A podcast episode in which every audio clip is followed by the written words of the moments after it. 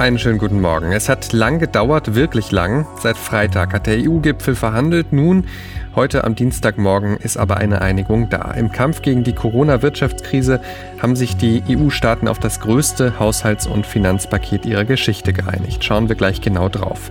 Außerdem ist heute ein wichtiger Tag für die Aufarbeitung eines der schlimmsten rechtsterroristischen Attentate hier in Deutschland. Der Prozess gegen den Attentäter von Halle beginnt. Heute ist Dienstag, der 21. Juli 2020. Ich bin Henning Bulka. Hallo. Der Rheinische Post Aufwacher. Der Nachrichtenpodcast am Morgen. Bevor wir auf die Nachrichtenlage schauen, der Blick aufs Wetter und das gibt sich aktuell eigentlich ganz gut Mühe. Heute bekommen wir viel Sonne und nur wenige Wolken meistens. Es bleibt trocken bei bis zu 23 Grad, meldet der Deutsche Wetterdienst. Auch morgen sieht es ähnlich aus. Der Donnerstag bringt dann übermorgen sogar bis zu 24 Grad mit nur leichtem Risiko für Schauer. Europa hat immer noch den Mut und die Fantasie, groß zu denken. Und so erschöpft, erschöpft wir jetzt auch alle sind hier. Wir sind uns bewusst, dass dies ein historischer Moment in Europa ist. Wir befinden uns in einer der schwersten Wirtschafts- und Gesundheitskrisen. Und dennoch gelingt es Europa nach intensivem Ringen auf diese beispiellose Krise kraftvoll zu antworten. Dass wir so viele Tage gebraucht haben, zeigt auch, dass wir von verschiedenen Richtungen gekommen sind. Aber das, was für mich zählt, ist, dass wir uns zum Schluss zusammengerauft haben und dass wir jetzt auch alle davon überzeugt sind, aus dem, was wir beschlossen haben, wirklich etwas zu machen. Eine glückliche EU-Kommissionspräsidentin Ursula von der Leyen und eine nicht minder glückliche Bundeskanzlerin Angela Merkel. Die EU-Staaten haben sich im Kampf gegen die Corona-Wirtschaftskrise auf das größte Haushalts- und Finanzpaket ihrer Geschichte geeinigt. Der Kompromiss wurde heute am frühen Morgen nach mehr als viertägigen Verhandlungen bei einem Sondergipfel in Brüssel von den 27 Mitgliedstaaten angenommen. Sarah Geiser, die berichtet für die Deutsche Presseagentur aus Brüssel. Es ist gelungen, was man zwischendurch schon für aussichtslos gehalten hatte. Die Erleichterung in Brüssel, die dürfte groß sein. Ja, auf jeden Fall. Die saßen hier vier volle Tage und zum Teil auch Nächte fest in schwierigen Verhandlungen, haben kaum geschlafen, es ging lange nicht voran, das hat an den Nerven gezerrt. Zwischenzeitlich gab es dadurch auch persönliche Attacken untereinander. Frankreichs Präsident Macron soll ja sogar einmal heftig auf den Tisch gehauen haben und der twitterte auch direkt kurz nach der Einigung heute früh, historischer Tag für Europa. Wie sieht denn die Einigung jetzt genau aus? Ja, Teil des Finanzpakets ist zum Beispiel ein Corona-Aufbauprogramm mit einem Umfang von 750 Milliarden Euro. Dafür will die EU gemeinsame Schulden aufnehmen. Das ist das erste Mal in ihrer Geschichte, dass die EU-Länder das im großen Stil tun und dieses Geld dann umverteilen auf die EU-Staaten, die aufgrund der Corona-Krise besonders in Problemen stecken. Etwas mehr als die Hälfte des Geldes wird in Form von Zuschüssen an die EU-Staaten gehen. Das heißt, die Empfänger müssen dieses Geld nicht selbst zurückzahlen. Diese Schulden müssen von allen EU-Staaten gemeinsam getilgt werden. Der Rest wird in Form von Krediten vergeben, also wohl zurückzahlbar durch die Empfänger. Aber du hast während der Verhandlungen auch immer gesagt, es geht bei dem Paket nicht nur ums Geld. Genau, denn mit dem Haushaltsrahmen der EU, der jetzt für die nächsten sieben Jahre festgelegt wurde, da entscheidet sich auch, in welche Politikbereiche die EU wie viel investieren will. Das heißt also, damit legt man hier in Brüssel auch fest, was ist uns besonders wichtig in den nächsten Jahren. Gegen den historischen Wirtschaftseinbruch durch die Corona-Krise muss die EU was tun, das ist klar. Aber gleichzeitig will sie auch in den Umbau der Wirtschaft investieren, dass sie digitaler und klimafreundlicher wird auch um in Zukunft konkurrenzfähig zu bleiben. Und dann wurde auch noch eine Formel gefunden, damit in Zukunft die Vergabe von EU-Fördergeldern an die Einhaltung von rechtsstaatlichen Standards geknüpft wird. Etwas, gegen das sich zuvor Polen und Ungarn strikt gewehrt hatten, zumal gegen beide Staaten Verfahren wegen Verletzung von EU-Grundwerten laufen. Danke Sarah Geiserde für diese Infos. Wenn ihr nochmal nachlesen wollt, was jetzt genau beschlossen wurde, das findet ihr auf RP Online und dort werden wir uns im Laufe des Tages auch mit der politischen Bewertung auseinandersetzen. An dieser Stelle möchte ich Danke sagen an alle, die diesen Podcast unterstützen und möglich machen mit einem RP Plus Abo. Herzlichen Dank dafür. Wollt ihr auch mit dabei sein für nur ein paar wenige Euro im Monat? Es geht ganz einfach. rp-online.de slash Aufwacher-Angebot. Heute lest ihr damit zum Beispiel bei uns ein spannendes Porträt des NRW-Gesundheitsministers Karl-Josef Laumann, aufgeschrieben von unserem Chefreporter Landespolitik Maximilian Plück. Was ich nicht wusste, Laumann ist kein Akademiker, sondern ausgebildeter Schlosser. Und jetzt ist er der Chefmanager der Pandemie in NRW. Spannender Text mit vielen Hintergründen lest ihr heute bei uns. In unseren Rhein-Stories. Da geht's heute auch weiter. Das ist ja die Tour von Marie Ludwig und Maren Könemann durch die Region im Eboli auf unserem Instagram-Account Rheinische Post auf der Suche nach spannenden Geschichten und nachhaltigen Projekten. Es lohnt sich auf jeden Fall, wenn ihr da mal reinschaut. Gestern haben die beiden Düsseldorf entdeckt, gemeinsam mit Rollstuhlmodel Sabine Clemens und heute wird's karnevalesk. Seid gespannt. Dabei sein könnt ihr auf Instagram und mehr Eindrücke findet ihr auf rp-online.de slash Rheinstories. Stories. Unterstützt werden die Rhein Stories übrigens unter anderem von unseren Partnern IKEA und Rewe. Kurze Pause für Werbung. Diese Ausgabe des Aufwacher-Podcasts wird euch präsentiert von IKEA. Wir alle beschäftigen uns tagsüber so sehr damit, was alles erledigt werden muss, dass wir nachts kaum noch zur Ruhe kommen. Und weil guter Schlaf so wichtig für uns ist, wird bei IKEA der Fokus mehr auf eine ausgeglichene Work-Life-Sleep-Balance gelegt. Seid ihr dabei? Dann entdeckt jetzt mit IKEAs Produkten, was eurem Schlaf gut tut und wie ihr euch im Handumdrehen einen besseren Schlaf einrichten könnt. Danke an IKEA fürs Möglichmachen dieses Podcasts. Gute neun Monate ist es her, noch lange Zeit vor Corona. Da saß ich am Newsdesk der Rheinischen Post und es klingelte das Telefon und wir bekamen die Info, da passiert etwas an der Synagoge in Halle an der Saale. Am 9. Oktober 2019 war das, am Yom Kippur, dem höchsten jüdischen Feiertag. Heute ist das, was damals passierte, als Anschlag von Halle bekannt. Der Attentäter versuchte es erst in die Synagoge einzudringen, aber die Tür hielt stand und ist deshalb zum Symbol geworden. Auf der Straße und in einem Dönerladen erschoss der Attentäter zwei Menschen. Heute Vormittag beginnt vor dem Landgericht Magdeburg der Prozess nach dem rechtsterroristischen Anschlag. Ein wichtiger Prozess, auch wenn die politische Aufarbeitung damit noch nicht getan sein wird. Marek Majewski berichtet aus Magdeburg für die Deutsche Presseagentur, der Angeklagte hatte versucht, aus dem Gefängnis zu fliehen. Unter welchen Bedingungen findet denn der Prozess statt? Ja, der Prozess findet natürlich unter strengsten Sicherheitsvorkehrungen statt und wird auch von Spezialkräften der Polizei begleitet. In Sachsen-Anhalt erfüllen nur wenige Justizräume die Sicherheitsanforderungen, die hier im Landgericht Magdeburg gelten.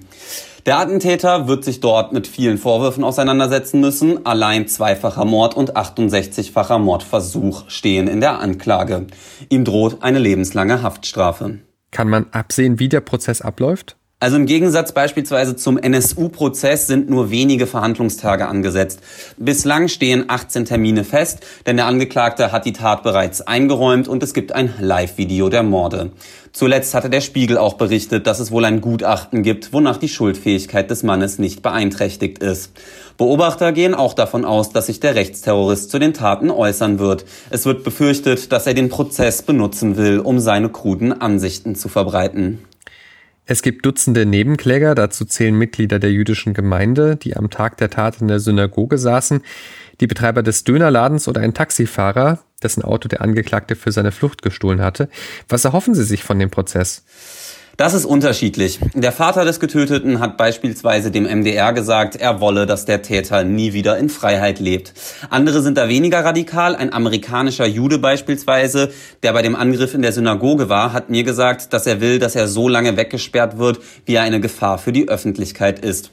Eines haben jedoch sehr viele gesagt. Sie wollen verstehen, wie der 28-Jährige zu einem Menschen werden konnte, der aus politischer Überzeugung heraus gemordet hat und warum niemand die Katastrophe hat kommen sehen. Marek Majewski, Dankeschön.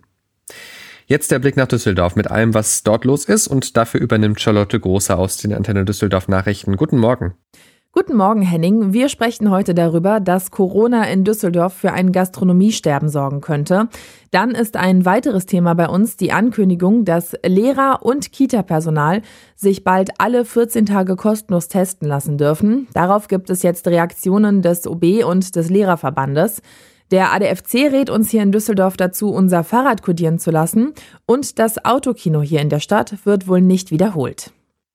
Der Hotel- und Gaststättenverband NRW geht davon aus, dass rund 30 Prozent der Restaurants die Corona-Krise nicht überstehen werden. Vor kurzem hatten bereits einige etablierte Betriebe in Düsseldorf verkündet, dass sie aufgeben. Sarah Bourgueil vom Bistro Fatal in Flingern blickt auch mit Sorgen in die Zukunft. Man habe sich mit dem Außerhausverkauf über Wasser gehalten. Auch die Soforthilfe hätte dazu beigetragen, dass man es durch die erste Phase geschafft habe. Trotzdem sei die Krise nicht vorbei.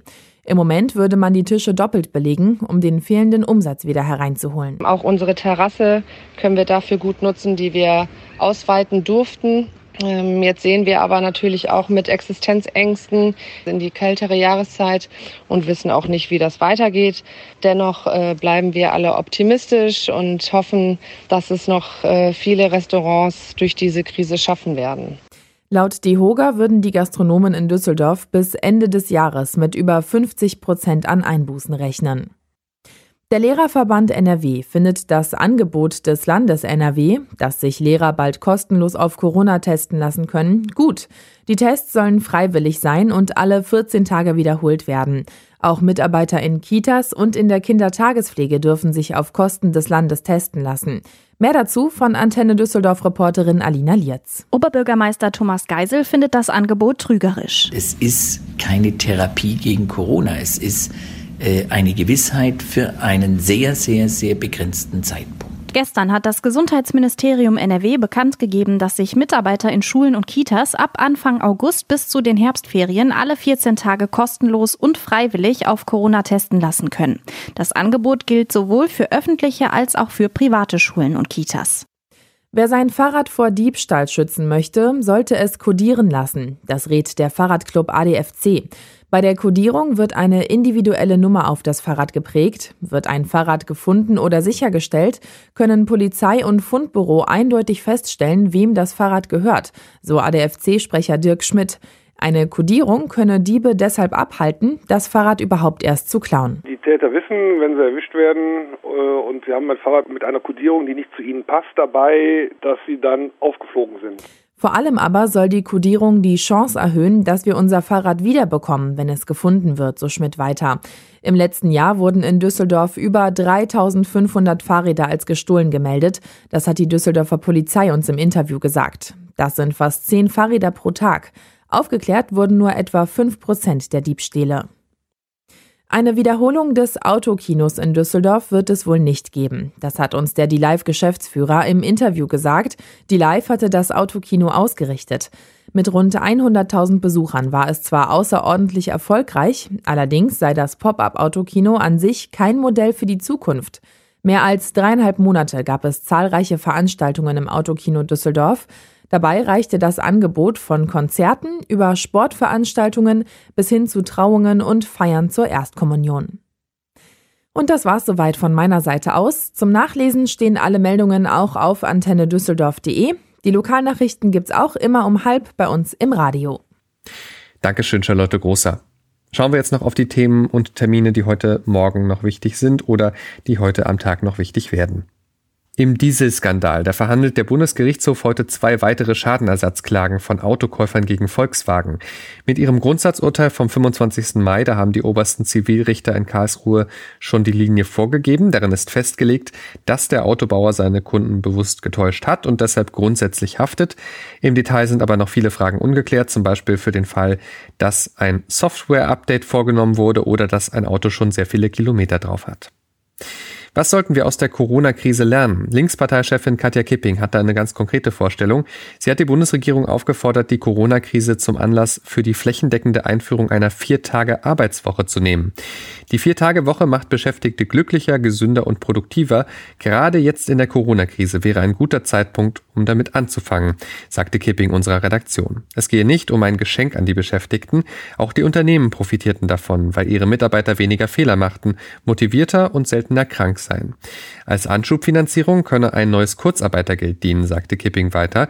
Ein Jahr lang sollten Unternehmen, die die Arbeitszeit entsprechend verkürzen, einen Lohnzuschuss bekommen. Danach müsse ein Tarifvertrag bzw. eine Betriebsvereinbarung über ein Arbeitszeitmodell ohne weitere staatliche Finanzierung abgeschlossen werden. Bundesinnenminister Horst Seehofer, der ist zuletzt in die Kritik geraten. Eine Studie zu einem möglichen Rassismusproblem innerhalb der Polizei hatte sein Ministerium erst angekündigt und dann hatte Seehofer die wieder kassiert. Denn es gebe kein Rassismusproblem. Nun spricht sich Seehofer für eine andere Studie aus, und zwar zu Gewalt gegen Polizeibeamte. Hintergrund sind die Ausschreitungen in Frankfurt vom Wochenende. In Deutschland reden ja gerade viele über Polizeistudien. Wir bräuchten nach meiner Überzeugung eine Studie über Gewalt gegen Polizeibeamte, sagte Seehofer dem Münchner Merkur. Wir erleben einen Trend, der davon geprägt ist, Gewalt gegen Polizeibeamte auszuüben und dafür von umstehenden Passanten noch angefeuert zu werden. Zitat Ende. Der Respekt vor dem staatlichen Gewaltmonopol scheine immer mehr geschrumpft zu sein. Sein Nein zu einer Rassismusstudie bekräftigte Seehofer in dem Interview noch einmal. Zitat, die Beamten haben mein uneingeschränktes Vertrauen und ich glaube, ich kann mir nach 50 Jahren in der Politik dieses Urteil erlauben, unsere Sicherheitsbehörden sind ein Juwel. Und wir haben in der Polizei kein strukturelles Problem mit Rassismus, davon bin ich überzeugt. Zitat Ende. Hessens Innenminister Peter Beuth muss sich heute in der Affäre um rechtsextreme Drohmails vor dem Innenausschuss des Hessischen Landtags den kritischen Fragen der Abgeordneten stellen. Bei dem Treffen im Wiesbadener Parlament wird es auch um ein mögliches rechtes Netzwerk bei der hessischen Polizei gehen. Der Innenminister hatte jüngst gesagt, dass er ein solches Netzwerk nach den jüngsten Vorkommnissen bei den hessischen Ermittlern nicht mehr ausschließt. Drohmails waren mit Daten von Polizeirechnern verschickt worden. Das war der Rheinische Postaufwacher vom 21. Juli 2020. Heute Nachmittag gibt es dann unser Update zur Nachrichtenlage hier im Podcast-Feed des Aufwacher. Wollt ihr uns etwas sagen? Dann schreibt mir gern aufwacher.rp-online.de per E-Mail und auf Twitter bin ich at San Pietro. Habt jetzt einen guten Dienstag. Bis bald. Ciao, ciao. Mehr bei uns im Netz www.rp-online.de